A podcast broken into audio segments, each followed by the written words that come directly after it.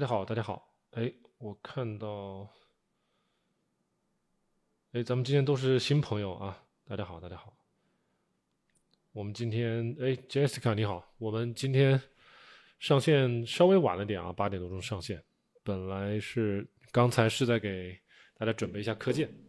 今天晚上讲，给大家讲一讲那个植物的一些雌性激素这些东西，还是接着之前上一周我们讲的那些内容开始讲。上一周讲了。呃，凝激素啊，讲了一些草酸呐，讲了一些呃可能会让我们甲状腺受到影响的一些一些物质啊，然后这些节目还没有放出来，然后在这几天可能会陆续都放出来，反正大家到时候一起看，一起看我们的节目就好了，节目放出来，大家跟跟着一起看就好了。我们今天反正还是同一篇文章，我们继续往下讲，讲那个植物的雌性激素。Vivian 你好，Vivian。Vivian 你好，我看一下，我们今天人好像也不是挺多，但是有有几个老朋友，像 Jessica、Vivian 还有 Lily 都是老朋友。咱们可以在真正的科普开始之前，咱们可以先随便聊聊别的东西。这是咱们今天给大家准备的课件，嗯，讲的这个 phytoestrogens，就是咱们这个植物雌性激素，这些东西还好。我看了一下，结论还蛮简单的。到时候我们把结论一句话记住就行了啊。这个咱们先卖个关子，然后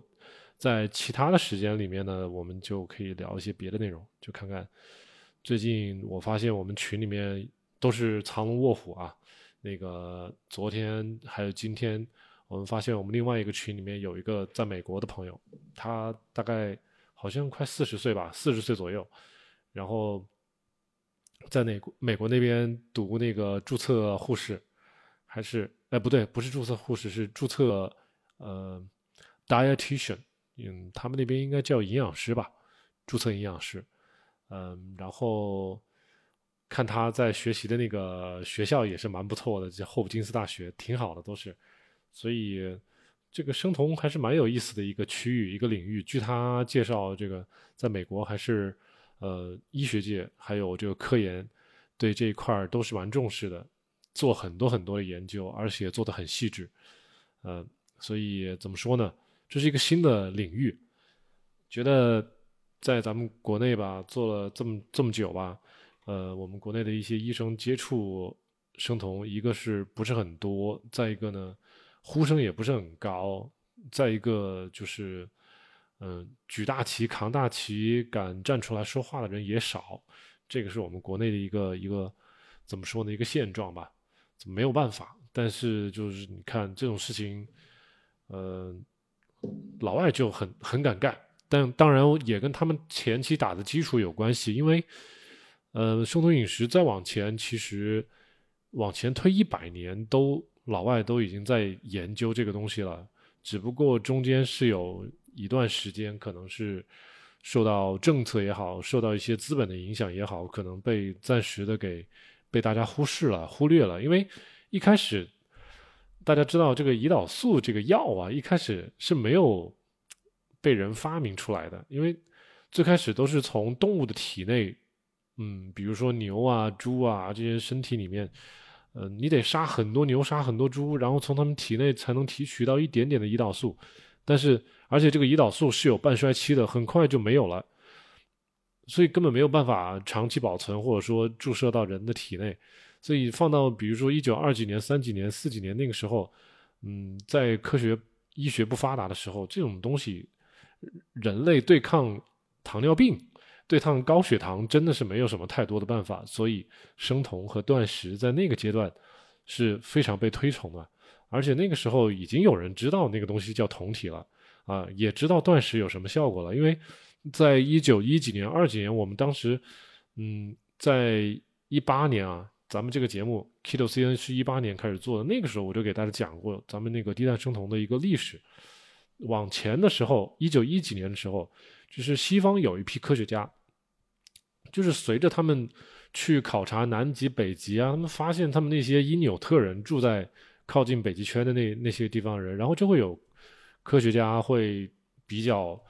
呃，对他们的饮食感兴趣，因为他们住在北极圈，没有地方去种蔬菜，没有地方去种谷物，是吧？然后吃的都是些什么海狗、海豹啊，这些鱼啊、金鱼啊，这吃的都是些肉，所以他们就很很纳闷儿，这波人光吃肉行不行啊？就就就西方科学家就会有一部分人跟着这帮因纽特人一直住好多年，然后跟着他们吃，他们吃什么，这帮科学家就吃什么，然后最后发现哦。原来咱们身体会产生另外一种那个代谢的产物，就是酮体，就是没有，就是说你发现体内可能真的是血葡萄糖不多，但是你会发现另外一种物质很多，他们最后能发现就是酮体，也就是贝塔羟丁酸。然后在那个时代，如果一个人吃土豆，吃什么呃。蔗糖是吧？那个时候已经有种植园了，有甘蔗了是吧？已经能榨糖出来了。有那些贵族真的是吃的很胖很胖很胖，怎么办？断食，就让这波人断食，或者是嗯，当时还有一个有一个人还自己写了一本书，号称是呃全球第一部那个抗糖尿病的书，叫做班廷。那个人叫班廷啊，他本身也是一个医生，然后他自己有一度长得很胖。呃，一百八九十斤，可能两百斤，然后他自己做了一个实验，把所有的碳水都砍了，然后吃蛋白质啊、脂肪这些东西，然后瘦了很多斤，可能跟我们现代人减肥是过程是一模一样的。然后这个班廷他就写了一本书，所以现在班廷写的这本书在美国，然后被他们现在的那个当年的阿特金斯也好，还有现在他们那个阿特金斯后来的一些呃一些。相当于学弟学妹也好，就是他们这波科学家遗留下来，啊，都继承下来了。所以，美国他们的低碳饮食，尤其是低碳饮食，他们的基础打得很早，一百多年就有。然后呢，一九七几年的时候呢，有一个阿特金斯在那边，呃，独树一帜。当时在电视啊，这个整个流行流行饮食的这个这个。相当于这个圈子里吧，就很火了，就跟我们现在就是觉得很火的、很火的什么网络上风行的一些一些减肥方法都是一样的。所以当时大家也把那个阿特金斯减肥法当做一种流行的减肥法，可能想着过几年就没了，是吧？但是就是说，这个阿特金斯减肥法一直在进化，现在有所谓的改良版的阿特金斯饮食法，然后像现在这个生酮饮食也能认为是某种版本的阿特金斯饮食法，然后。在美国九十年代初的时候呢，有一个有一个查理导演，那个导演呢，他是他的小孩有癫痫，然后用吃了各种药没有用，然后最后找到了一些医生给他推荐，哎，用这种医疗性的生酮饮食，比如说就像我们现在有些人在网上说的啊，百分之七十五以上的脂肪比例，百分之五以下的碳水，然后剩下是蛋白质，然后给他孩子吃，然后用饮食控制了他的这个。呃，癫痫的发作，所以在美国九十年代初的时候，有一个就是这个导演叫查理，他自己设立一个查理基金会，现在这个基金会都一直在美国还在运行，所以这个基金会就一直负责，呃，怎么说呢？不管是推崇也好，或者在向社社会推广也好，啊，这个生酮饮食就不遗余力，就一直有人在推。嗯，反观咱们自己，咱们中国，我们自己国内可能就缺少这样这样的一个。呃，持续的这种组织会不遗余力去推崇这些东西，完全都是靠大家个人的嗯初衷、动力、想法。不管是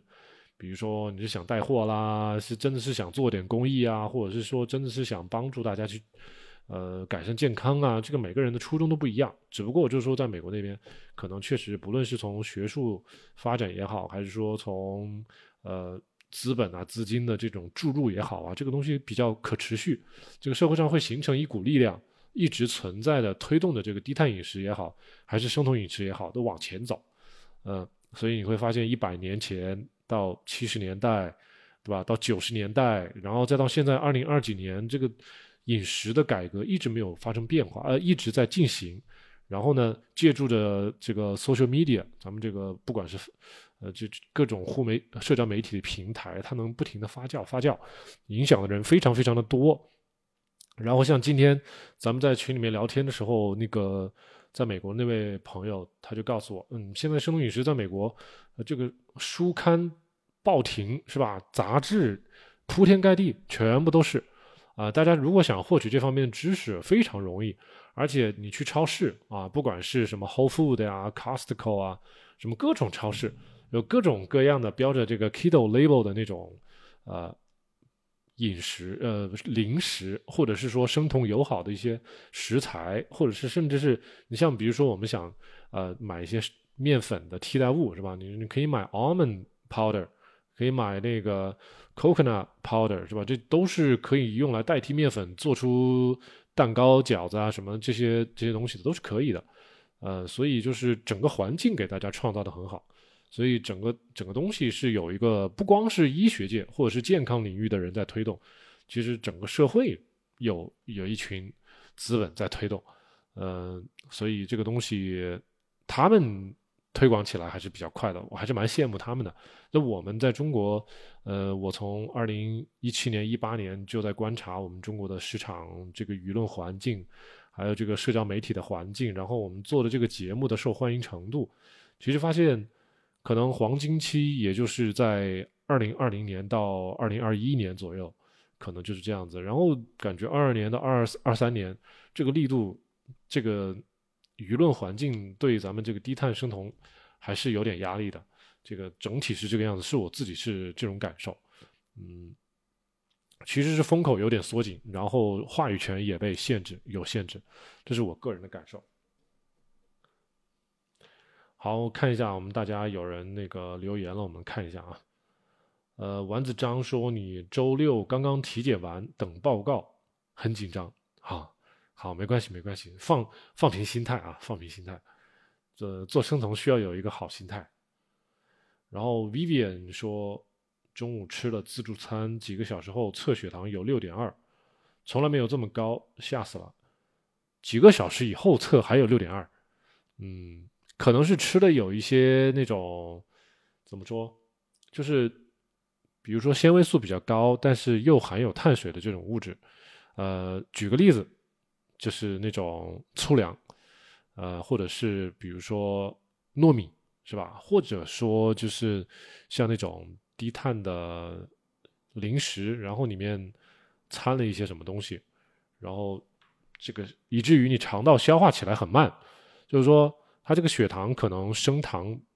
升糖的这个速度不是那么快，但是它很缓慢，就是因为纤维素的存在，然后呢又加上你这个。食物里面本身含有一点淀粉，它这个血糖是慢慢慢慢慢慢的释放，慢慢慢慢的吸收，以至于可能要好几个小时，这个血糖才会完全回到四到五的这个区间。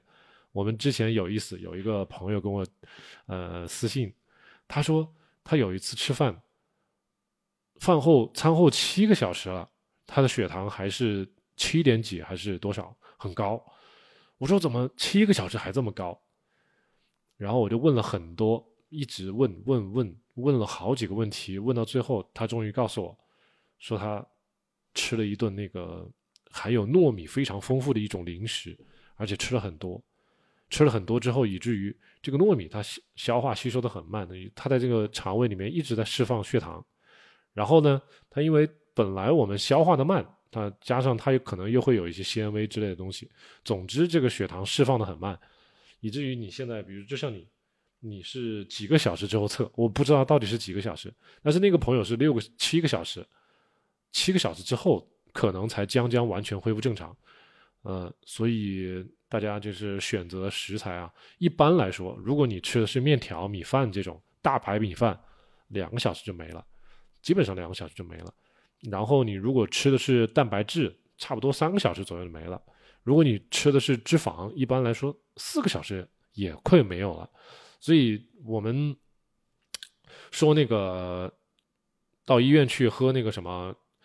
糖的喝糖水去做糖耐量测试，有的医院是喝那个七十五克的葡萄糖冲水，然后有的有的医院呢是让你吃馒头，呃，吃馒头也是差不多的用处，呃，也是其实含量那个葡萄糖的含量是一样的，但是最后都是会看你两个小时之后的那个血糖，所以就是说。一般来说，看碳水就是两个小时。如果你说四个小时、七个小时还有血糖，呃，中间没吃东西，那就说明你可能吃的这个食物食材本身，它就是所谓的升糖比较慢，是吧？或者说升糖比较少，但是它含有的糖和淀粉它并不少，总体来说它含的碳水并不少，只不过它释放的慢，就是这个样这样一个意思。就是一个游泳池是吧？我我开开三个水阀和一个水阀的效果，开三个水阀可能一个小时这个水就全放完了，我只开一个水阀它可能要放三个小时，就是这个样子的。所以就完全看你吃的食物是什么样子。当然，一般还是避免吃这种食物啊，因为总的碳水的量没有什么变化，对你生酮也会有影响。啊，你吃的这个香芋丸子，那就是属于我说的那一类那一类啊碳水了。你就不要说超级好吃了啊，我肯定会批评你，不要说超级好吃，你应该说啊，虽然好吃，但是你不应该不应该吃这么多。丸子章，你的蛋白质就是说你现在算到三十一点五就已经不能再低了。我是建议，首先啊，你平常运不运动？如果你要运动，你就尽量把这个系数调到一点零，啊，甚至是一点二都可以调。但是如果你整天就在那里坐着，什么事也不干，啊，你写零点七，我觉得也许也可以。就是完全要看你自己本身啊。然后再就是你的年纪，是吧？你现在是否？这个是处于二十多岁、三十岁左右，未婚未育，是吧？你是否需要让整个身体看起来更加匀称一些，然后更有活力、更有肌肉感一些？完全要看你自己。你这个绝对的体重丢给我，你说四十五公斤好不好？我也不知道，是吧？然后你的身高是多少？如果说你四十五公斤，一米六五，那是不是有点低？你自己算一下你的 BMI 是多少？如果你四十五公斤，你配合你的体重。呃，不对，你的身高，然后你算出来的 BMI 只有，比如说十八、十七点五、十六点五，那我是建议你多吃点蛋白质，吃到十八点五以上，然后你再锻炼一下，把整个身体锻炼的稍微有点肌肉感，这样会好很多。然后蓝莓支持派，你说生酮第三年了，没有测过血酮，也没测过血糖，也没有问题，这个不是强制的啊，不是强制的。我们之前一直有一有一期节目，也是我在一八年还是一九年做的，我就是说。给大家列出来了六到七个现象，可以自己判断自己是否生酮了。如果符合那些现象，那基本上你不测也没有关系，你基本上就生酮。而且就是说，你只要把那个膳食中的碳水控制好了，就是不去吃那些明的碳水，就算是碳水，也可能就是一些蔬菜啊，然后一些个别的一些坚果中的一些碳水。那么在这种情况下，你怎么吃你的基本上都是生酮的就可以了。所以。有些人就说什么做生酮饮食一定要买这个血酮仪啊，现在还在卖一些什么呼吸酮啊、什么尿酮啊，你觉得有没有必要？我就说绝对不是百分之百必要，但是对于某些朋友来说，这个东西是个辅助工具，是吧？真的是觉得自己拿不定把握，怕自己吃错东西了，呃，或者说有些人嘴馋，就是要用这种辅助的工具来监督自己，我觉得这个东西可以用啊，我觉得还是可以的啊，反正就看个人。像大家，比如说学习能力比较强、动手能力比较强、自己把控能力比较强的这种，不用也行，不用也行。呃，LD 这个朋友说，早上空腹血酮一点四，血糖六点六，有点高啊。请问老师，可能是什么问题？首先，丸子张，你要先排，呃，不对，这个 LOD 你要排除你这个血酮一点四是什么情况下啊？首先，你要排除你是否喝了万源酮。再排除你在头天晚上吃了很多大肥肉，喝了很多油，是吧？你把这些万源酮、呃大脂肪的这种情况先排除掉，呃，你下一回再测一下你的早上空腹血糖到底有多少，也许只有零点几，我是这么猜的啊。但是这个零血糖练六点六跑不了，因为你血糖空腹血糖有点高了。一般来说，你空腹血糖高于五点五，我们都会觉得有点高。所以你说可能是什么原因？呃，我就说。一种就是你可能喝了万源酮，把你血糖血酮飙起来了，这个一点四不，也许不是很准啊。当然你可以给我提供你的更详细的信息，但是血酮六点六可能会，如果是空腹，早上没吃东西，呃，然后确实这个有一点胰岛素抵抗，你应该去医院可以做一个更详细的检查。就是你先回想一下嘛，你自己做生酮之前吃了多少年的。高碳水饮食，每天早上喝稀饭、吃馒头、吃包子，持续了多少年？你自己想想。如果超过三十年了，基本上胰岛素抵抗跑不了，对吧？然后你比如说你平常喝不喝酒，呃，吃不吃大量的水果，这个东西基本上都是引起你胰岛素抵抗的一些诱因。如果你发现你这些东西你都在干，那基本上胰岛素抵抗跑不了，你可以再去医院再去测内分泌是吧？消化科都帮你可以给你测一下，就是说空腹血糖有点高，确实是个问题。当然这已经跟你血酮没有太大的关系了。你这个血酮一点四，虽然我觉得呃早晨一点四有点高，呃除了就是说我我觉得有可能是喝了万源酮，但是如果说你是断食了二十四个小时一点四，也也许是正常的。但是如果断食二点断食了这么长时间，你血糖还是这么高。呃，不论什么时候，还是代表你有胰岛素抵抗。希望说生酮几个月，体重一共下降八斤，找不到理由，通过学习找到了原因，胰岛素抵抗，这个就不要着急嘛。呃，一般来说，你先花三个月，好好的把这个生酮饮食的结构调整好，慢慢的把这个碳水给断掉。最后三个月结束的时候，你能每天做好，呃，不吃明碳水，像我说的，吃蔬菜，吃肉，呃，然后吃适当的坚果，你只要这些东西都能做到，三通过三个月时间过渡。然后你再从三到六个月，你再考虑，就是让这个胰岛素抵抗慢慢的改善。你因为，你只有把这个生酮饮食做好了，把这个低碳饮食做好了，你这个胰岛素抵抗才有可能慢慢的改善。就是你说的几个月，当然我不知道到底是几个月。如果只是一、二、两个月，那可能时间是太短了。我觉得要改善胰岛素抵抗，时间要稍微长一点。一其实所谓的改善胰岛素抵抗，其实就是。消除你的脂肪肝，你现在去医院去查你的脂肪肝，对吧？呃，如果是女生，你可以不一定非得要看那个 B 超的检查结果，还有更多的一些，比如说那个呃肝脏的那个弹力纤维，它有一个指数，这个指数也能说明你的那个呃脂肪肝的程度，就有很多的指标可以说你的脂肪肝的。你不要说，哎呀，我照了 B 超，然后医生说我没有脂肪肝，但是你明明肚子上有一一圈的游泳圈，是吧？那那坨。很松散的肥肉在肚子上一圈，然后你的腰腰围跟你的臀围也没有太大区别，这就说明你就是有那个腹部的脂肪堆积很多，这个脂肪肝或多或少是存在的。所以对于女生很有可能啊，我们见过很多，就是明明很胖的女生，呃，体重其实也不算是很轻，你过来一检查说没有脂肪肝，但明明就是有胰岛素抵抗，所以你不能完全以这个比如说医生 B 超的结果为准。你要观察自己身体的外在的这个形态，是吧？你的、你的、你的腰围、你的臀围，是吧？然后你的，比如说你的胳膊下面这个赘肉多不多？有很多地方都可以判断。你、你这个下巴、你的、你的背后、颈部下面那块儿，就是有很多地方你都可以判断。你的皮下脂肪都可以判断。你就这样掐你的皮皮肤下面、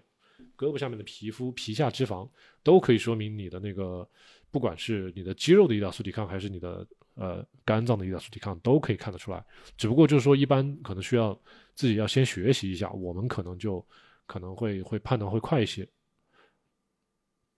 然后希望说，呃，你的小肚子上都是肉，还有脂肪肝，肝功能的指标也不好，过敏性的咳喘，然后。啊，我这边只是给你一个建议啊，就是我不是医生，我只是健康管理师。但是就是说，根据我的建议，就是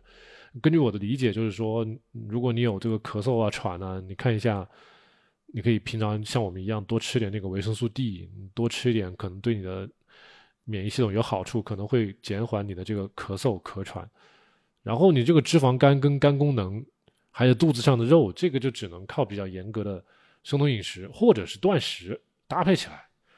啊，把你的腹部脂肪减少掉，腹部脂肪越减越少，你的脂肪肝也会慢慢的减缓。所以你就跟我当初是一样的，我当初也是重度脂肪肝呢，呃，我就给我自己两年的时间，就是给自己一个规划。你说这个脂肪肝多久能好？我也不知道，我也没有去网上去查。但是，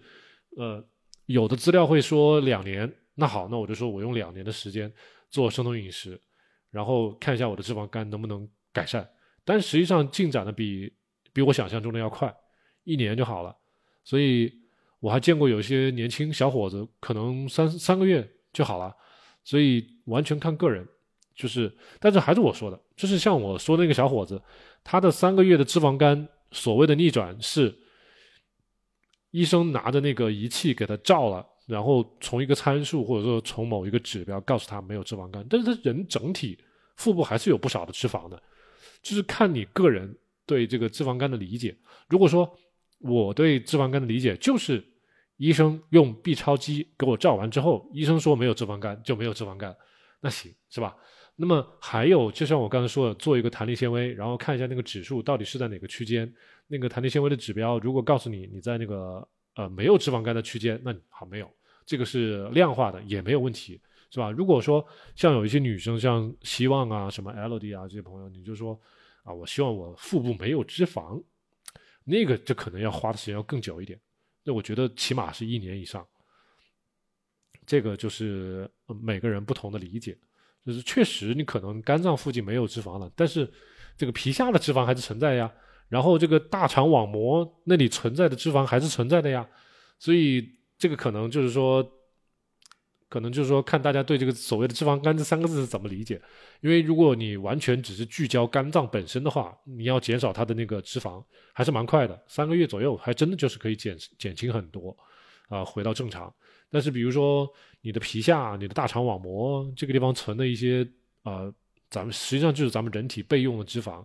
你想把这个去掉，然后让整整体是吧，人形态看起来很漂亮，然后穿衣服很美丽，那这个就要付出更多的努力，时间也会更长。呃，我是建议一般就是吧，你要说要腹部完全没有脂肪，呃，一年，你先给自己一年的时间。所以我就说嘛，大家做低碳生酮饮食一定要有耐心，三个月起步，六个月看到非常好的效果，然后坚持到一年，基本上我对大家所有的要求都这样子。然后你像像我这种，就是我当时做完一年之后，我觉得嗯，第二年也可以啊，轻轻松松的，然后我就一直坚持下来。而且因为我是平常要给大家做科普，要做节目，然后我自己要有足够的这个个人的亲身感受，所以我这个时间越长，我可能更有说服力，更有感受一些。但是普通的朋友不一定非得要像我这样。我们其实发现很多人，可能做个半年一年，他就觉得，呃，什么社交啊，什么这个有时候生活呀、应酬啊，什么各方面的影响，最后他就回到一个相对宽松一点的一个饮食状态。嗯当然，很多指标还会反弹，这个就没有办法避免。所以这个完全就是跟自己饮食的结构、规律、选择有关系，就是健康。然后 L D 你说断断续续的自己生酮了一年，动不动就爆碳，感觉技术难度很大，可能是自己弄复杂了。是的，你可以真的是翻一下我们以前的那个节目啊，我们以前的那个节目，我好像之前给大家说过，那个有很多的，有很多的那个总结，其实一些我们我们主页的合集有 A B C D 四个合集嘛，然后你像。A 和 B 呢，其实都是理论化比较多的一些东西，但是 C 和 D 都是一些细枝末节。比如像你动不动就爆碳，我们也说了，就是容易引起爆碳的，就是采取的方法不是很对，不是很科学。因为对待碳水，我们之前说这个碳水是会让人上瘾的，addiction。呃，不管是糖也好，你吃这个加工类的食品也好，这种东西对我们脑子都有一种上瘾的这种刺激。就是你戒不掉，你感觉就像抽烟一样、喝酒一样，就戒不掉。但是如果要戒它，一定要有一个科学的方法。啊，这个科学的方法就是我我在节目里面说的，一定要循序渐进的，通过一到三个月，慢慢的把这个碳水减掉，然后你慢慢的去实践这个断食的感受，然后你中间要用一些替代物，比如说你现在这个碳水你上瘾，你不能断，然后就可以用一些代糖，用一些无糖的饮料，你在这个过渡的时间。是无可厚非的，但是这个我们说的这种代糖和无糖的饮料，也不是说对身体百分之百分之百好的，是吧？终来将来总有一天是要把它给戒掉，但是就说这是用来当做一种工具是完全没有问题的。但是很多的人是吧？我不知道这个 Elodie 你是之前在哪里学的低碳生酮？就是很多人上来就是断食，一上来就是什么蛋断、油断、什么叶断、乱七八糟的断，一断，嗯，这个脑子就受不了了。我们这个人体就是他不傻的，你突然间把什么东西一砍，他马上就着急了，马上他就开始这个叫做那个应激，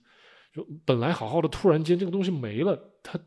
接受不了，然后整个人就会焦虑，脑子里面就会有一种要寻找这个东西的一个冲动。你比如说，你昨天还在吃面条，今天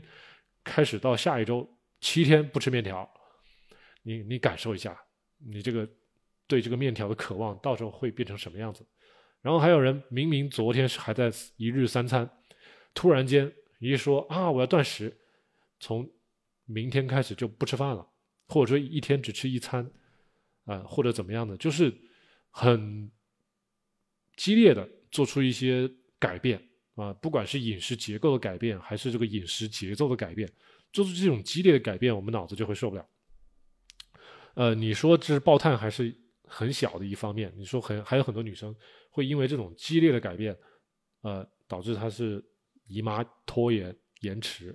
或者是掉头发，或者是睡眠障碍，或者是那个干脆这个排卵有问题，这这有很多，这都是激素导致的。嗯，还有很多人就是呃，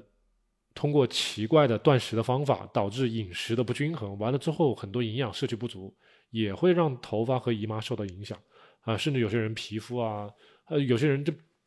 红疹冒出来，啊，有些人有皮炎，那这牛皮癣是吧？白癜风乱七八糟的，什么东西都来，所以就是很多东西为什么不能很激烈？你要么就是有一个很专专业的人指导你，要么你自己操作的话，你一定要有懂啊，要懂这个整体的，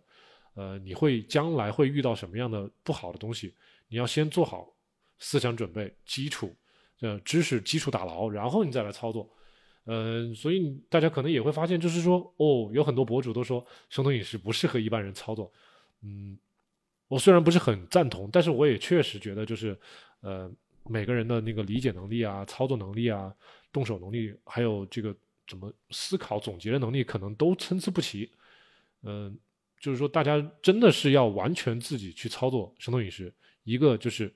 你得找好找到找对一个好的老师，一个好的一个学习的一个源头。你可别你跟错了一个老师，那你学的方法都是错的，这个就没有办法，你不能全部怪生酮饮食，对不对？呃，再一个就是说，如果自己完全是一点基础都没有的话，还是就是前期多看一些节目，多看一些科普，呃，甭管就是你不要那么着急上手，不要因为说哦我要减肥，我马上第二天就要操作，你先不要这样。你看，就像我当年一七年那时候刚刚接触低碳和生酮的时候，我也是在网上看节目，也是看了，我不知道看多久，可能一两个月是有的，每天都会看很多很多节目，做笔记，我甚至还会买书自己看，直到我觉得自己理解差不多了，我才开始执行。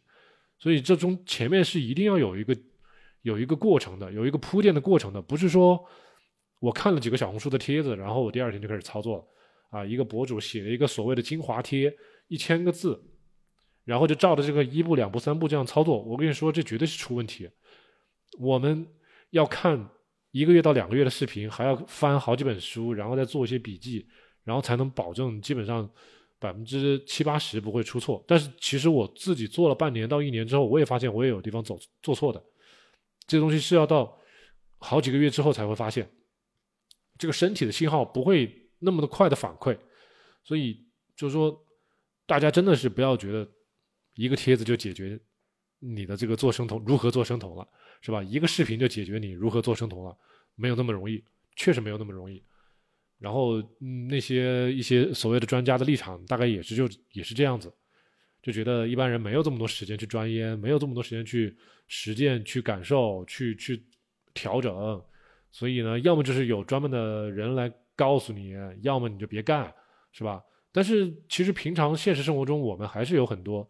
那个朋友看我们的节目，你像刚才的那个希望啊，还有我们之前的那个叶子啊，还有那个什么囧子啊，还有很多像我们有很多老网友都是看我们的那个视频也好，或者是听我们的喜马的那个音频的那个音频音频节目也好，他们自己听个好几遍，然后做笔记，然后在自己的生活中自己实操，实操之后总结，遇到问题再跟我来讨论，是吧？基本上很多就是半年一年就可以把自己很多的那个问题都可以解决，不管是减肥，是吧？有些人是二糖，是吧？有些人就是可能是一些就是调整体态啊，反正这些问题他都能通过生酮做到很大的一个改善。所以，一个对生酮要重视，是吧？呃，不要太轻敌，这个东西不是那么容易。第二，找到一个好的来源，好好认真的学，花个一两周，甚至是你要理解能力不好，花个一个月，好好的学，做笔记啊，然后跟我们讨论，然后在在执行的过程中，一直要听从身体的这个反馈，然后有什么不良的反应，一定要做及时做出调整，这样才不会酿成一些恶果。所以这个大家都是要非常敏感的，就是要非常要有自知之明做这个事情。嗯，我我经常给大家做比喻，这个就像做生酮，就像学开车。我这个地方是驾校，对吧？我给大家把这个书都已经写好了，这个书里面的知识点我都给大家写好了，而且都是正确的。大家把这个书的知识点都记下来，记下来之后自己开车实操，实操之后，最后还要参加考试，是吧？考试考得好不好，就是半年、一年之后，你这个生酮还能不能坚持做得下去？有很多人做不好生酮，三个月、两三个月都坚持不了。一两个月就要爆碳，是吧？但凡三个月、六个月能坚持做下来的，基本上后半生不需要我们操心了。就这样的朋友很多，呃，所以我就是今天稍微说时间长一点，就是把我见到的所有的网友的大概他们的这种类似的经历，我给大家说一下，大家去借鉴一下。就是对于生酮，呃，我不建议大家是吧？看到我直播啊，莫老师，我有一个问题，你帮我回答一下。好，我回答完了之后，好，谢谢，不见了。然后过了三个月、四个月，有的朋友甚至过了一年，跑回来，突然找我啊，莫老师，我怎么怎么怎么怎么怎么了？你能帮我一下吗？怎么怎么怎么？我说之前你在干嘛呀？之前在干嘛？就是，嗯，就是说，要花点时间学习我们的节目，然后呢，多交流，多听从身体的反馈，有问题及时跟我们交流，是吧？而且很多的问题，我们的节目都已经给大家回答好了。我们节目已经出了四五百期，甚至六百多期了，呃，很多的小问题都已经替大家回答了，而且我还专门给大家找了很多医生替我们来回答这些问题，这都是无价之宝。所以我们之前的节目都是非常宝贵的，大家有时间就去看。然后我能在直播的时候给大家直接把答案丢出来的，就丢出来了。呃，爱听就听，如果觉得我说的不可靠，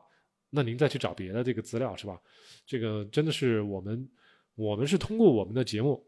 通过我们的这个比较专业的表达和和和论述，能能够说服一帮比较理性的朋友。但是不能排除还有很多朋友很感性，就是说啊，你这个怎么你怎么说明你是对的，是吧？然后就说，哎呀，别的博主不这么说，他别主，那这个这个我们其实就啊，因人而异。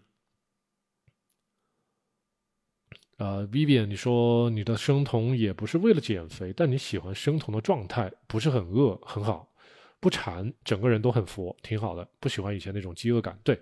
我们之前不是给大家科普过一一次嘛？就是我当时我自己的记忆都很深刻，就是你做生酮要避免饥饿的状态，就是你不能饿的眼睛发绿。你就比如说有一些不好的一些操作是什么呢？就是说你搞一个 A P P 是吧？你。突然决定今天要断食二十四小时，可是你以前根本没有断食二十四小时的经验，然后你就看着这个表，你就整个人就很焦虑，然后怎么还不到二十四小时，还不到二十四小时，然后可能到了第十六个小时的时候，你就已经该吃饭该饿了，然后你就不吃不吃不吃不吃，然后等到二十四小时之后，也许你会一下子吃很多，就是就要避免这种状态。再一个就是说，二十四小时，就是说。啊，先不说这个二十四小时啊，这个就是说，当人很饥饿的状态下，比如说你吃碳水啊，就是经常吃碳水，然后你这个胰岛素嘛，血糖会来回变化，而且我们体内的一个激素也会变化。我们之前说有一个饥饿激素是我们的胃发分泌出来的，ghrelin，G H R E L I N，ghrelin，这个东西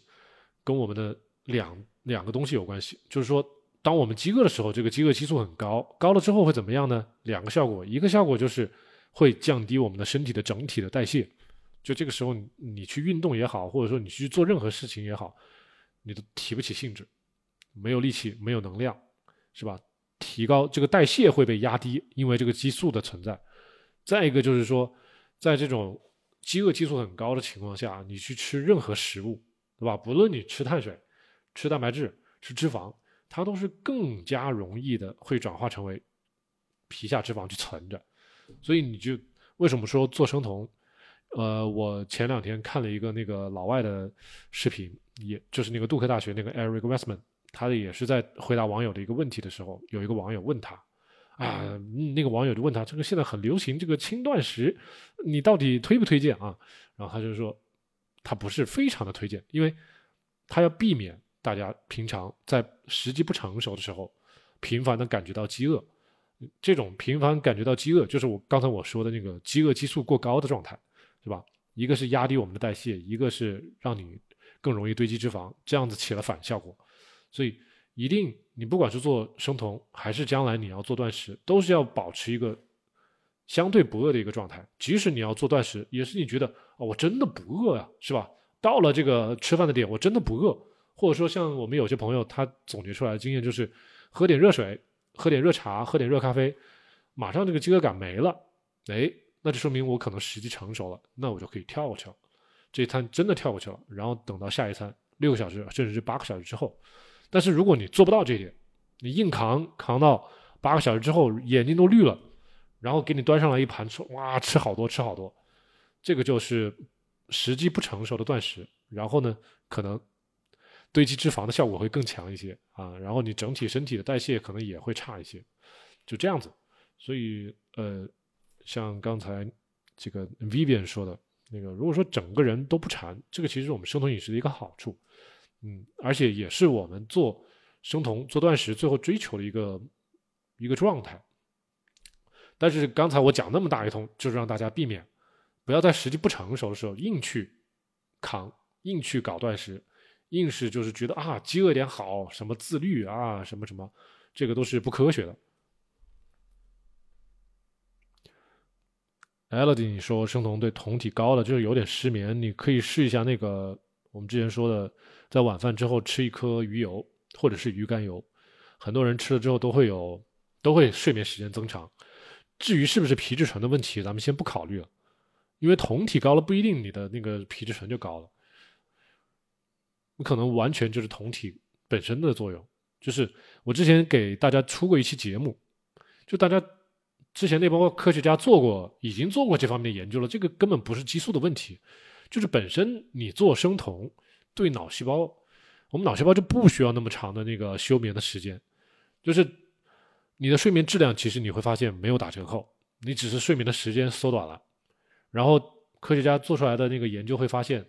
呃。快速眼球运动到深度睡眠之间的这个转换的时间缩短了，所以整体的你这个睡眠的时间是缩短的，是吧？但是你的深度睡眠的时间并没有缩短，你的快速眼球睡眠这个快速眼球运动的这段时间也没有缩短，缩短的是之间过渡的那个环节，知道吧？所以 REM 跟这个 Stage Four 这两个之间，其实是我们人体睡眠这个。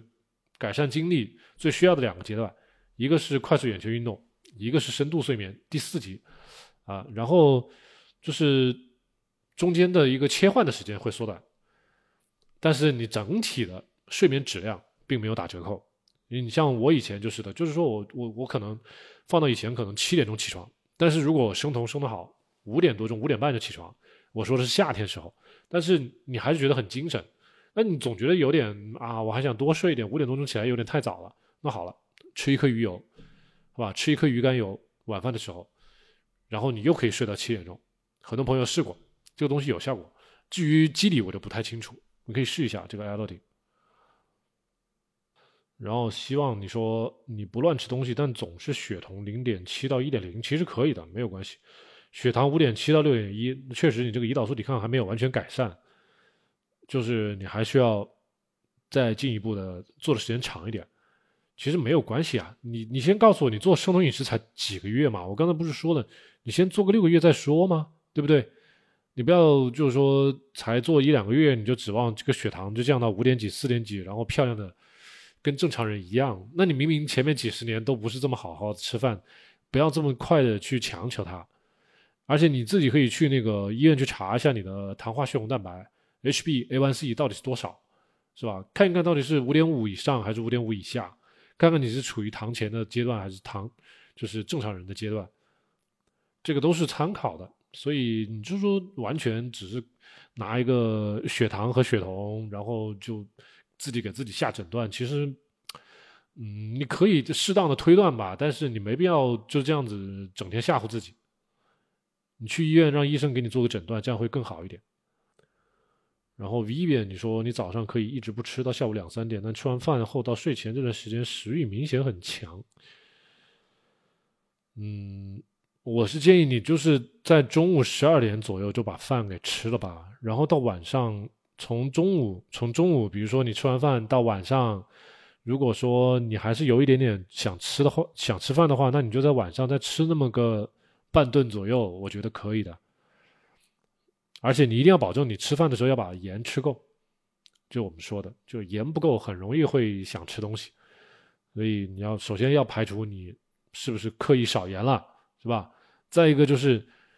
你现在是不是适合做一日一餐？如果不适合，你就尽量做一日两餐或者是一餐半，是吧？不要这个步子迈的太大，这个都是方法。这个不是说你到下午两三点都不吃，所以很牛逼，所以就比别人很强，就可以减肥的更快。这个不是这个逻辑。其实，其实你一日两餐也能做到很好，减肥的效果也不差，只要你坚持时间够长，是一样的。你不要搞那种什么，我非要逼着自己一天只吃一餐，那不就回到刚才我前面花了那么大长时间讲的那个饥饿、饥饿的那种因素了吗？你明明到了晚上睡觉前食欲很强，那就说明你就时机不成熟啊！你不应该把这个步子迈的那么那么大呀！我刚才已经讲了，是吧？自己反思一下。啊，希望你说你有一个神经性的疾病——三叉神经疼，呃，你可以。试着通过生酮来控制一下，但是我记得你刚才说你那个酮体只有零点七到一点几是吧？然后血糖还是有点高，这个你如果真的要控制神经的这个痛的话，可能要酮体要更高一些。你可以试着平常怎么说呢？就是你在吃饭的时候或者是餐后，你你可以喝一口，喝一勺吧，就用那个羹匙，铁的那个羹匙，喝一勺椰子油。或者是喝一勺 MCT 油，价格不一样，啊，如果你经济比较拮据，你就买椰子油；如果你钱多，就买 MCT 油，可能会血酮会高一点，然后也许会让你的血糖再低一点，但是总之你这个时间要更长，你操作生酮时间要长一点，然后你在平常在生活中不要。把一些中药啊，不要把一些一些传统的一些什么莲子汤啊、什么银耳汤啊这些东西当做什么饮料或者是什么什么药引子，觉得好的东西，然后没命的喝，因为这东西都是有一点碳水的。我们没有在节目里面推荐，你就不要搞这些东西。我知道有一些年纪大的朋友喜欢什么，又是银耳，又是莲子，又是什么什么中药，又是什么东西，就一股劲儿觉得这东西反正对身体好，所以生酮也喝。喝完之后，这个血糖不受控制，这个都是我们说的，就是说，如果你要做生酮，你先把中医或者是中药那部分的东西先暂时搁在一边先好好的生酮，把把比较我们推崇的严格的生酮先做好。真是你觉得你要吃中药了，那你暂时就先别生酮，是吧？这个都是大家自己对自己的生命健康的把握，这个我们替你拿不了主意。呃，希望你说以前有血压高。脂肪肝这几个月都有很好的效果，很好，好像是上一次，昨天前天周六周日的时候我没有直播嘛，然后也有个朋友在群里面说，问就是说他之前在吃血压药，然后最近就是有跟着咱们一起做生酮，他那个血压血压降下来了，然后他把那个血压药给停了，我说就是反正让他密切监控嘛，如果说呃不吃血压药。他的那个血压还是正常的，那就可以一直不用吃。当然，就是说一般来说，这个停药是医院医生给医嘱比较正规一点。但是怎么说呢？如果这个主意除开医嘱以外，这个患者自己拿主意也是完全没有问题的。所以这个大家可以自己判断啊。就是因为因为做生酮确实啊，如果说在我们的那个诊所的话，我们医生。一旦就是你选择从明天开始就断碳水了或者怎么的，我们就就会就会要求你把这个血压药或者是血糖药先给你降一半再说。所以这个东西是有一点点，就是都是要考虑的一些啊症状，就是避免过低的血压、过低的血糖，因为药物导致的。所以像希望你你自己操作其实也挺好。如果你每天都有测血压和血糖的这个习惯的话，你就监控这个范畴。只要一直在正常的范畴之内，是吧？你你觉得这个血压药可能会让你这个血压降的超过正常范畴，那你就把这个血压药再减少、再减少、再减少，到最后可能会停掉。像有些糖尿病的人也是的，这就是这个血糖药它也是有风险的，它可能会把你血糖降得过低了。呃，生酮还不是非常稳定，它把你血糖降太低，这个对人也会有影响。所以也是这种东西该监控就监控，监控好了之后啊，药的量该减就减，减到最后没有了也没有了就没关系，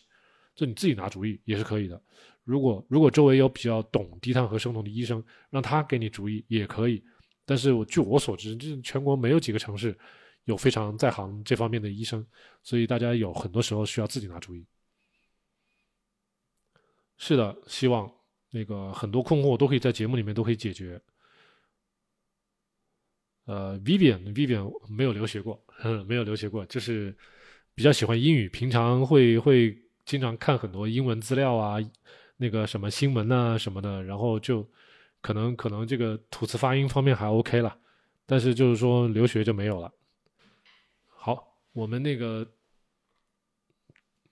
今天给大家准备的讲讲那个植物雌性激素的。大家还有没有兴趣听？有兴趣听的话，给大家聊一下啊。呃，我们今天刚刚直播一个小时，我们这个这个课件讲完，可能再需要半个小时。如果大家有时间，我们就一起来聊一下啊。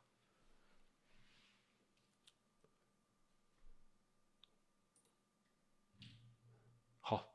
我也我那个大家如果有时间，你可以把屏幕，大家可以把屏幕横过来哈，横过来，然后看我的这个屏幕，跟我一起看。然后就可以发现，我们今天要讲这个内容还是蛮有意思的。就是首先不要看到这个英文就脑子疼，但是就说可以把手机放在一边听我说话就可以了。如果就是说比较好学的朋友朋友呢，就可以跟我一起来看看板书，啊，我会把我理解的东西都都解释给大家看一下啊。呃，我们今天看的这个叫 phytoestrogen 有有意思，这个东西就叫雌。植物的雌性激素，呃，植物雌性激素，我们基本上第一反应就是大豆，哈，那个你看啊，phytoestrogen，雌呃植物的雌性激素呢，就是从植物里面提取出来的一种多酚了，然后这种多酚呢，实际上就是跟我们的体内的一种雌性激素的结构会非非常相像，啊，这个结构非常像，然后它会影响。就是间接的影响到我们的体内的一些，比如说我们体内人体分泌出来的雌性激素吧，到了咱们的细胞表面之后呢，细胞表面都会有一些受体啊，例如雌性激素就会有一个雌性激素的受体叫做 estrogen receptor 啊，然后刚才我们说这个植物雌性激素 phytoestrogen 呢，因为结构跟我们人体的分泌出来的雌性激素结构结构很像，所以它也会跟我们的这个。呃，细胞表面的这些雌性激素的受体会会绑定，嗯，所以大家自己可以看呢，就是呃，many tend to have higher affinities for ER，呃，然后呢，have a weaker bond than E2，就是跟我们的人体的雌性相比呢，它雌性激素相比，它可跟我们人体的雌性激素相比呢，它可能结合的能力稍微弱一点，但是它还是能还是能结合的，所以它的功它的这个。只要数量够多，它这个效果也不差啊。所以影响我们人体就是通过这个植物的雌性激素跟我们的这个 ER 绑定，所以所以完全跟我们吃进去的这个植物的雌性激素的多和少是吧？这个浓度的高和低有关系的。再一个，呃，植物的雌性激素实际上它有四种啊，四种，我给大家列出来了啊。isoflavone 异黄酮，下面这两种呢，就是太复杂，我也我也没听说过。然后他这个这篇文章没有特别仔细的去提这个东西到底从哪里来。isoflavones are flavonoids，就是异黄酮呢是类黄酮的啊，可能是它的一种。然后呢，主要呢是在我们的 soybeans，在我们的黄豆里面。好了，另外还有一些什么，就是 lignan。Lignan 这个东西叫木酚素啊，我也之前没有听说过这个中文叫 lignan 这个东西，lignan phytoestrogens 主要是在哪里会发现呢？亚麻籽了，是不是？大家现在做生酮会经常听说过有亚麻籽粉啊，是吧？然后什么亚麻籽做的一些生酮点心啊，亚麻籽粉做的生酮点心啊。好了，这里面有植物雌性激素啊，叫 lignan，叫木酚素。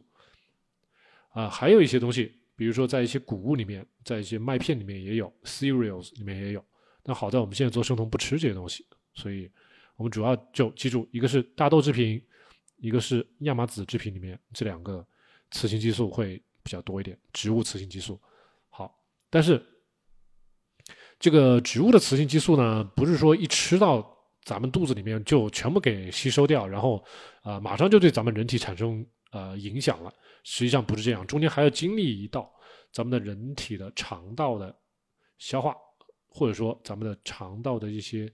微生物、这些微环境对它的一个转化的一个作用，啊，这叫做 intestinal microflora，就是主要就是我们的肠道的一些微生物，它能够把咱们刚才说的这些啊异黄酮啊、类黄酮啊，还有这个木酚素啊这些东西，它能够转化，转化成什么？转化成为这个叫 echo 的一个小东西，这个东西。这个 echo 就是在我们人体之人体内部起真正效果的，对咱们人体的这个啊雌性激素受体产生效果的这种东西。这个东西翻译起来也是奇怪，叫雌马酚或者是叫牛尿酚。也许这个东西最初是在这些动物的体内发现的，但是人体的尿液里面其实也有这个叫 echo 的这种东西。一共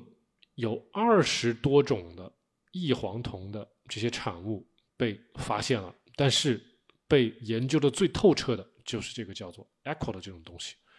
啊。然后呢，这个 echo 这个这种我们说叫雌马酚这种东西呢，production 就我们人体会产生的这个东西，跟我们人群差别是很相关的。比如说，在西方人群里面，他们体内呃。我们的他们的那个肠道的那些菌群呢，只能把比如说我们吃进去的这些大豆的这些异黄酮是吧，类黄酮这些东西，只能转化百分之二十五到百分之三十变成这个 echo。但是呢，我们亚洲人，大家注意啊，我们亚洲人，我们肠道能够把百分之五十到百分之六十转化成为 echo，这个就很说明问题了，就是我们亚洲人长期的吃这种啊大豆制品。可能导致我们体内的这个肠道菌群也好，或者是啊一些一些我们的一些可能与生俱来的一些能力也好，跟西方人不一样，以至于如果是吃同样的这些食物，同样多的食物，这种大豆制品，我们可能会比他们多转化一倍左右的呃这种牛尿酚、雌马酚这种呃类雌性激素，呃也就是这个异黄酮 isoflavone。所以这种东西，东西方人还是有差异的。嗯，再往下看啊，他们科学家其实发现，就是植物多酚还是有很多好处的，health benefits 还是有很多好处的。呃。但是就是说，这些好处跟坏处它是同时共存。有的人他是说减少这个心血管疾病的风险，减少这个糖尿糖尿病的风险、肥胖的风险、代谢病疾病的风险、二型糖尿病，甚至是这个认知障碍的这种疾病，可能都有改善，甚至对某些癌症它都有改善。但是还有相反的一些呃研究，也会有人说这个大豆的这个异黄酮可能呃会会影响我们的体内这个激素，就像咱们刚才说的。啊，因为它是雌性激素的呃很近似的一种形态嘛，就是说有些癌症呢，它会对这种雌性激素非常敏感，所以就是说，如果说体内的这个植物雌性激素太多了，可能会影响这些癌症的发作，是这样子。尤其是像最近几年很火的那种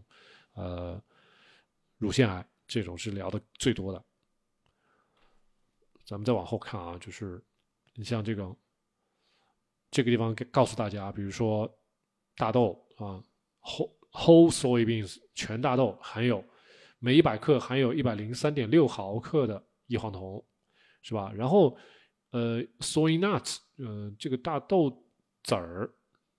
可能这个我不知道它是一个什么样的一个操作啊？为什么会变成 soy nuts？它会少很多，六十八点六毫克，然后做成豆腐呢，就只有二十七点二。如果像日本的那种天培，只有十八点三，然后如果是大豆奶呢，就是两点二，还有呢，呃，味增汤这个有一点五，呃，还有一些水果、蔬菜、坚果，还有一些豆类，可能都含有异黄酮，但是都非常少，就跟大豆相比，都非常少，所以我们现在谈这个异黄酮，基本上都是谈这个大豆了。好，那我们再来看这个亚麻籽粉啊，我刚才说的这些亚麻籽还有一个啊叫 C sesame，sesame 是芝麻，所以这个亚麻籽啊跟芝麻里面都含有比较多的一点啊木酚素。那个木酚素，你看，那其实这个芝麻很少的，零只有八毫克，但是亚麻籽是非常多的，三百七十九。所以我觉得还是主要关注啊亚麻籽和那个大豆就好了，还有大豆，就主要关注这两个就行了。呃，像我们前面说的，我们体内不是肠道菌群要把一些异黄酮要转化成为这个 echo 嘛，这种小东西，然后转化成这种小东西，其实中间有很多的那个酶要参与，就比如说这个 glucosidase 这种酶要参与，呃，然后呢，它其实就是把这个 glycosides 这种东西转化成为呃 glycans 这个东西，哎，这个其实都很复杂啊。phytoestrogen glycosides 这个东西叫配糖，然后 a glycan 呢叫做糖苷配基，这是这个都是很复杂的一些化学名词，我也不太能理解。但是就是说，我们的肠道必须要有一种这种酶 glucosidase 存在，把这些东西转化成为咱们人体真正能够吸收利用的，呃，雌性激素，植物雌性激素。它这个这一段主要讲的是我们的烹饪的过程会对咱们的这个植物雌性激素产生什么影响啊？因为我们之前讲那些反营养素都是讲的这个烹饪可以把这些东西都破坏掉，但是咱们再看啊，这个烹饪会不会让这个雌植物的雌性激素减少呢？咱们来仔细看一下，boiling and steaming。led to significant increases in beta glucosides and glycans，就是会变很多，就是你水煮也好，或者蒸也好，会让这个 beta glucosides 变多，会让这个配糖变多，就是相当于没有用，变成 a glycon 变得更多，a glycon 是咱们人体能够利用的这种状态，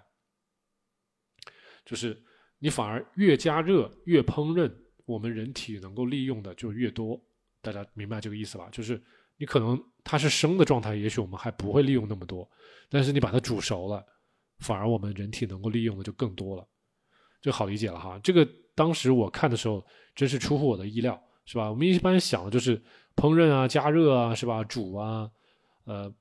或者是蒸啊，会会破坏掉啊，就就这个雌性激素就没了呀。哎，没想到咱们身体会利用的更多，起了反效果了哈。所以，所以现在这么想啊，这个豆浆榨出来，最后把它再把它煮熟、煮开，哎，是不是反而增加了这个植物的雌性激素的利用率了？是不是这个意思？然后这后面还有这个 fermentation，就是发酵。发酵其实到最后也是 increase a glycan content，也是增加最后这个可利用的这个成分的呃含量。所以不论怎么烹饪啊，加热啊、蒸啊、煮啊、发酵啊，这回是反着来了，是越来越多了。咱们人体能利用的越来越多了啊。所以，many further enhance 就是我们的烹饪方法 enhance isoflavone bioavailability，反而增强了。这个就大家今天如果说真要记住一个。结论的话，就把这一条记住：，就是烹饪也好，加热也好，反而能够增强这个异黄酮咱们人体吸收和利用的比例。这个一定要记住啊！对于这个东西安全性，咱们再来看一看啊，就是就是说，对咱们人体到底有没有什么不好的不好的影响？咱们刚才不是说嘛，就是说它虽然是一种植物性的雌性激素，它会不会对我们人体，比如说啊，像咱们刚才说的啊，这个。乳腺癌是吧？像有有些人什么卵巢癌这种跟女生非常有关系的一些一些一些不好的一些现象，会不会对它有一些负面的促进作用呢？会不会有呢？咱们来看啊。其实后呃，我这边已经给大家做了一个比较简单的一个归纳。大家如果就是说不想看左边的这个英文的话，可以看右边的中文啊。这边有一个写的就是 recent a recent systemic review and meta analysis concluded。that phytoestrogen supplement supplementation，就是他给这帮人吃了很多植物雌性激素的这种补剂，最后发现，对于一些更年期的女生来说，他们这个热潮 hot flashes 会很大程度上减少，但是对于那个更年期的其他的一些症状没有任何的改善。啊，因为他这个地方写了有一个叫 Copper Copperman Index，这个 Copperman Index 里面列举了十一个症状。啊，然后它真正改善的只有一个，就是 hot flash 热潮，晚上睡不着觉啊，脸部发红，可能就是这一个能够有改善，但是别的没有没有改善。所以你是呃，所以就微弱的好处了，咱们可以这么想。还有一些别的一些呃，因为咱们人体的一些个体差异啊，然后像咱们刚才说的，你就吃的食物的不同，是吧？大豆、亚麻籽，然后你的烹饪的方法，你是否发酵，然后咱们之前说的这个人体的肠道菌群，你是否存在那个呃 glycosides，就是那个酶，是吧？是否存在那个酶都不好说。每个人的情况都不同，所以做出来的这个实验结果，due to the heterogeneity of studies, individual variability in metabolism and absorption of isoflavones，就是有很多不同的结论，可能会打架，有好的也有不好的。但是，再往下看一下，有一些就是说比较有说明性的一些研究，咱们可以参考一下啊。这是一个三个月左右的一个一个双盲。对比实验、对照实验，会发现呢，如果这个 echo，就咱们刚才说的这个后后体是吧，把这个东西做成补剂给大家吃，吃完之后呢，这些人的精神状态有改善。这些人就是，嗯，只能说吃这个补剂有一点好处，还有呢，一些其他的，嗯，像一些说，嗯。不是说这个东西影响咱们的雌性激素吗？最影响的呢，他认为反而不是那个妇女，而是一些婴儿，是吧？婴幼儿，因为在美国有很多婴幼儿因为这个乳糖不耐受，他没办法喝一些呃正常的牛奶制成的奶粉，他只能最后去喝大豆奶粉。好了，这些 baby 他们体内的呃植物的雌性激素的水平就会很高，呃，比如说像他们西方的小孩体内可能会有像这里。一百到七百倍，US，它比成年人体内要高一百到七百倍，在咱们这个亚洲人小孩体内呢，可能会高十到五十倍，呃，激素会很高，雌植物性的雌性激素会很高，但是他们其实又怎么说呢？还没有发现特别大的，就是说对身体产生多大的影响。The biological significance of increased phytoestrogen exposure in infants. is yet to be determined，就是他没有发现多大的，就是是的，这个含量是很高，但是他没有好像看到非常大的负面的表现，没有看出来，所以他这边说就是呃还还有待于去去证明或者是发现，但是这个事实，这个浓度的差异已经已经出现了啊，然后还有一些就是有些人可能会考虑这东西会不会对我们甲状腺有影响啊？对甲状腺没有影响啊，这边会告诉大家，collective findings 就是一个一个这种总结性的一些研究吧，一个大大数据的研究会发现，呃，没有发现很有结论性的这个证据，说这些大豆制品啊，或者是这种异黄酮啊，会对 thyroid function 会对我们的甲状腺功能，或者是对这些有平常吃很多碘的这些人来说。有什么负面影响？没有。所以，首先大家就是，如果你甲状腺功能正常；第二，你平常还经常吃一些含有碘的一些食物，或是经常吃碘盐，那么对于这些大豆制品，你就可以忽略它对甲状腺功能的影响。这个是啊结论啊。再就是，比如说对什么乳腺癌呀，或者是这个子宫癌的一些影响啊，有没有呢？This far, no evidence. has demonstrated a link between phytoestrogen-rich diets and estrogen-sensitive malignant growths，就是说，目前还没有证据能够表明吃了很多的呃这种类似于大豆制品啊什么的，最后呢会让这个雌性激素比较敏感的这种肿瘤发生长大 growth 增长。所以怎么说呢？网上的一些报道是一方面，但是科学证据又是另外一方面，有时候还是很矛盾的啊。这是我的我的感觉。但是有时候人又是很感性的，我可能就选择相信报道的小众消息，选择忽略这种大数据得出来的结论，这都是没有办法的事情啊。In contrast, soy consumption may actually be associated with reduced risk。相反了，吃大豆制品呢，有可能还跟减少啊，减少咱们因为呃乳腺癌啊这些的死亡率，或者是发生的这种发生的几率，就是正反的正反的总结都有，正反的例子都有，所以大家还是最后选择相信哪一方，都是一个很复杂的问题啊。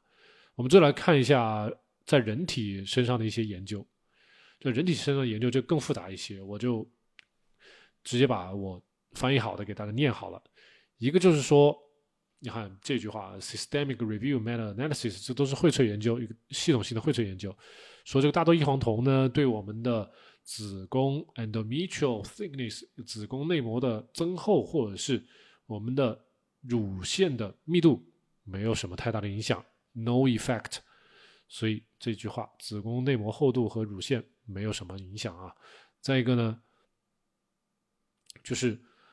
就算是吃了这些大豆制品，或者是大豆异黄酮的这些补剂也好，对咱们的更年期前还有更年期后的这些女性呢，呃，有没有影响？有非常微弱的影响，a weak different，a weak 非常弱的一种影响，在哪里呢？下脑丘、脑垂体、性腺轴这一一套的这种激素啊，hypothalamic。Pituitary gonadal axis 就是影响到我们的性性激素的一整套。这哪些激素呢？咱们下面也都写了，雌性激素啊，这个 SH 呃 sex hormone 呃 binding globulin 啊，FSH 呃，这个 follicle stimulating hormone 呃 luteinizing hormone thyroid stimulating hormone 这几个全部。所以这几个他他觉得只有微弱的影响。比如说，在绝经前的女性啊，如果吃了大豆异黄酮，然后呢，对她的雌性激素，不管是雌二酮还是雌三酮，还有啊这个性激素绑定的这个球蛋白都没有影响。说到底就是大家就是安心了，是吧？然后还有这个对于对于影响月经的这个 FSH 还有这个 LH 呢，啊会很大程度上的减少到。结果上会影响到什么呢？你的月经的周期可能会增加一点五天，就是停经前的妇女，是吧？FSH、LH 减少，月经周期延长一天，是这样子的。那么，在月经周期之内，适不适合喝大量的豆浆呢？这个可能是要考虑一下的，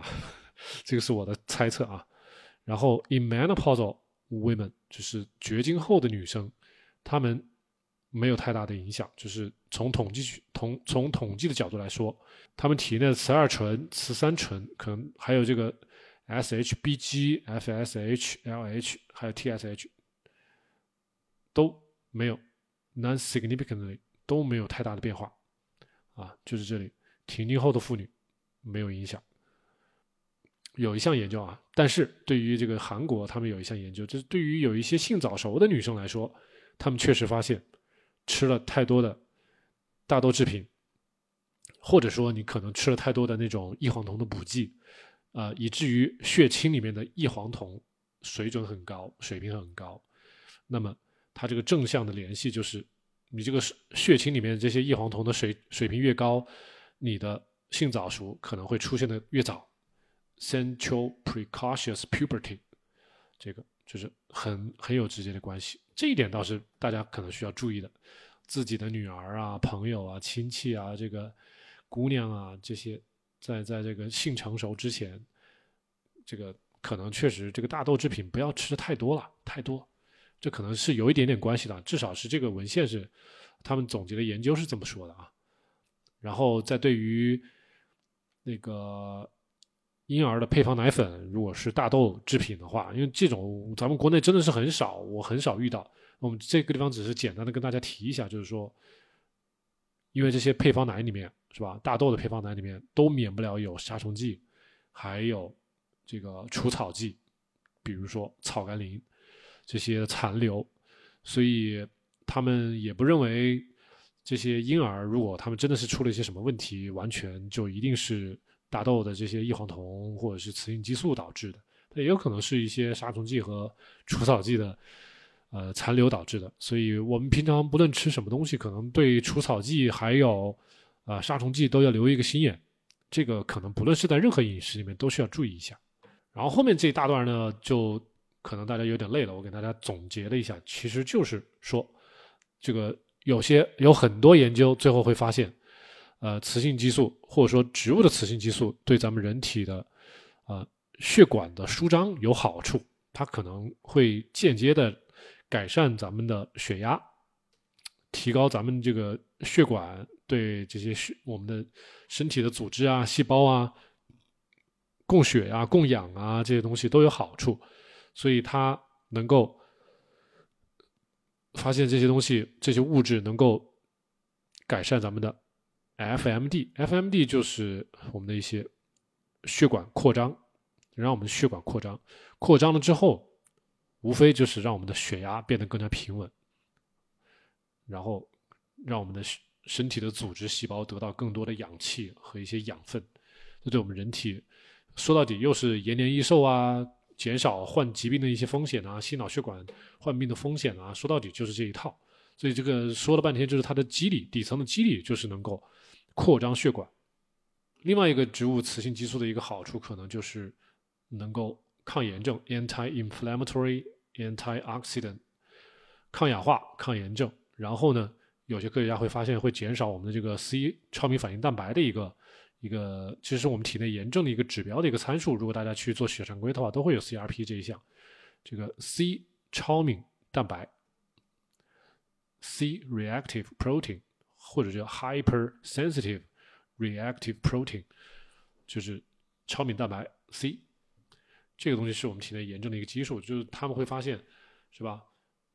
能够减少血浆的这个 CRP 的水平，所以他觉得可以减少咱们体内的炎症。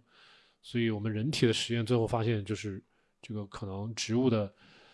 这些异黄酮可能有这种好处，植物雌性激素对我们人体有抗炎的作用，然后能舒张血管，对这些好处，进而呢可以改善很多疾病的一些风险。不管是咱们这个心脑血管啊，或者是一些疾病，甚至一些肿瘤，像咱们刚刚说的一些癌症，减少这些患癌症的风险啊，都他都觉得是有这些好处。不论是从抗氧化还是抗炎症，还是舒张血管的这种角度来考虑的话，所以大概就是这样子。结论嘛，结论咱们刚才其实前面都已经给大家都提到过了，咱们这边再小小的总结一下，就是好坏都有。就是有人说好，有人说坏，因为每个人身体啊、情况啊、个体差异都不一样啊，东西方人人的基因不一样，是吧？饮食习惯不一样，所以他们对同样的大豆制品转化到体内这个雌性植物雌性激素的水平就不一样，所以不能一刀切，就说啊，我们都别吃豆制品了，或者说啊，我们都吃豆制品吧，所以没有这种结论。呃，只不过呢，就是说如果单纯的拿这种。呃，提纯过的这种膳食补补充剂来做这些实验的话，可能会发现某些人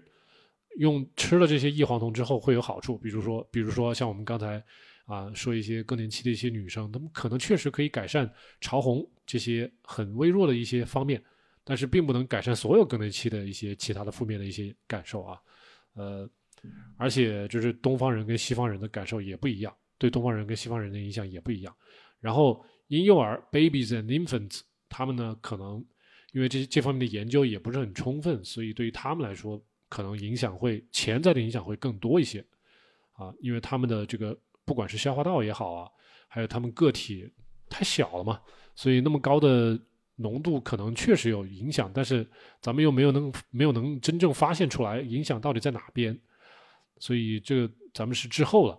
只不过就是说对于小孩还是要稍微小心一点。再结合咱们之前那个韩国的一些性早熟的那个例子，其实也确实说明，就是没有必要给太小的孩子啊，从早到晚给他灌豆浆，灌那么多，呃，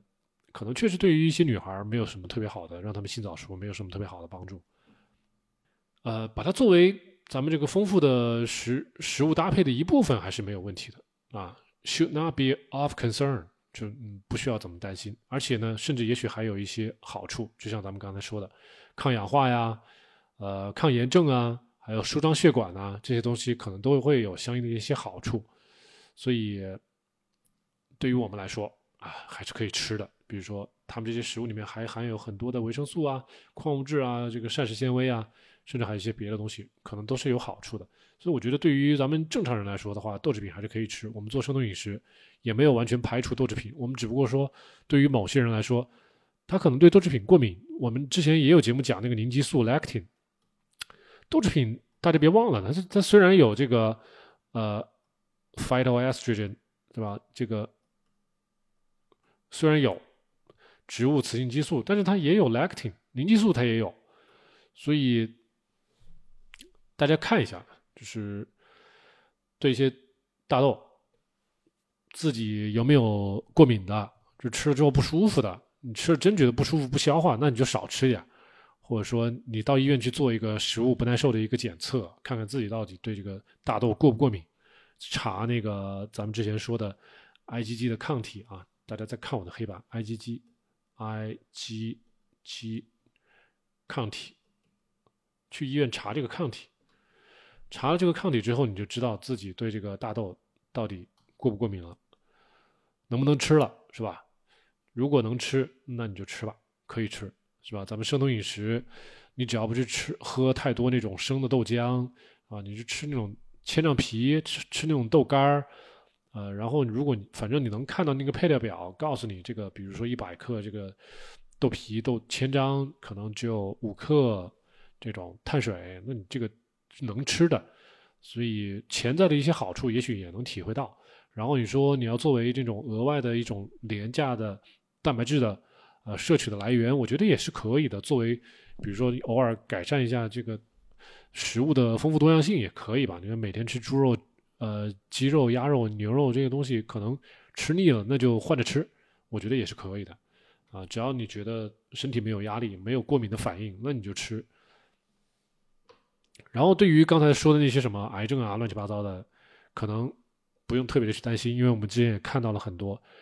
呃，很多女性体内这些雌二醇、雌三醇可能都没有太大的影响，即使是 FSH。LH 可能有影响，但是呢，就是对月经可能也就一天左右的左右的影响，啊，甚但是对于比如说绝经之后的女生，那可以完全忽略这方面的影响了，啊，所以怎么说呢？我总体觉得，只要你不是天天吃它，你只是偶尔吃它，而且吃的量也不多，我觉得对于大家来说，这方面的食物还是可以吃，啊，只不过生酮饮食嘛，生酮饮食。也是可以吃，排除掉大家这个食物过敏的这些因素以外，嗯，我觉得就可以了。所以我们今天说了这么多，其实就是说这个食物是可以吃的。然后至于吃多吃少，就大家自己去看，自己去判断，是吧？有碳水，那大家去拿 A P P 去算，就不要不要超碳水。然后我也建议大家不要把豆制品作为主要的蛋白质的来源，是吧？你跟动物蛋白混在一起，偶尔吃一下就可以了。然后。呃，过分的去强调它这个植物的雌性激素对人体的影响，可能也是不科学的。嗯，然后对于婴幼儿，还有一些比如说未成年人，整天给他灌很多这种啊大豆制品很多的这种东西，可能真的是没有必要。大概就是这样子。所以总体我的感受就是这样子。看看大家有没有什么新的一些疑问或一些疑惑，咱们可以再讨论一下啊。咱们今天的这一段呃科普就到这儿了。好吧，好吧，咱们今天就到这里了。大家没有问题，那我今天就下线了啊。那个大家早点休息，我们今天就到这儿。有什么问题，我们在群里面再继续聊啊。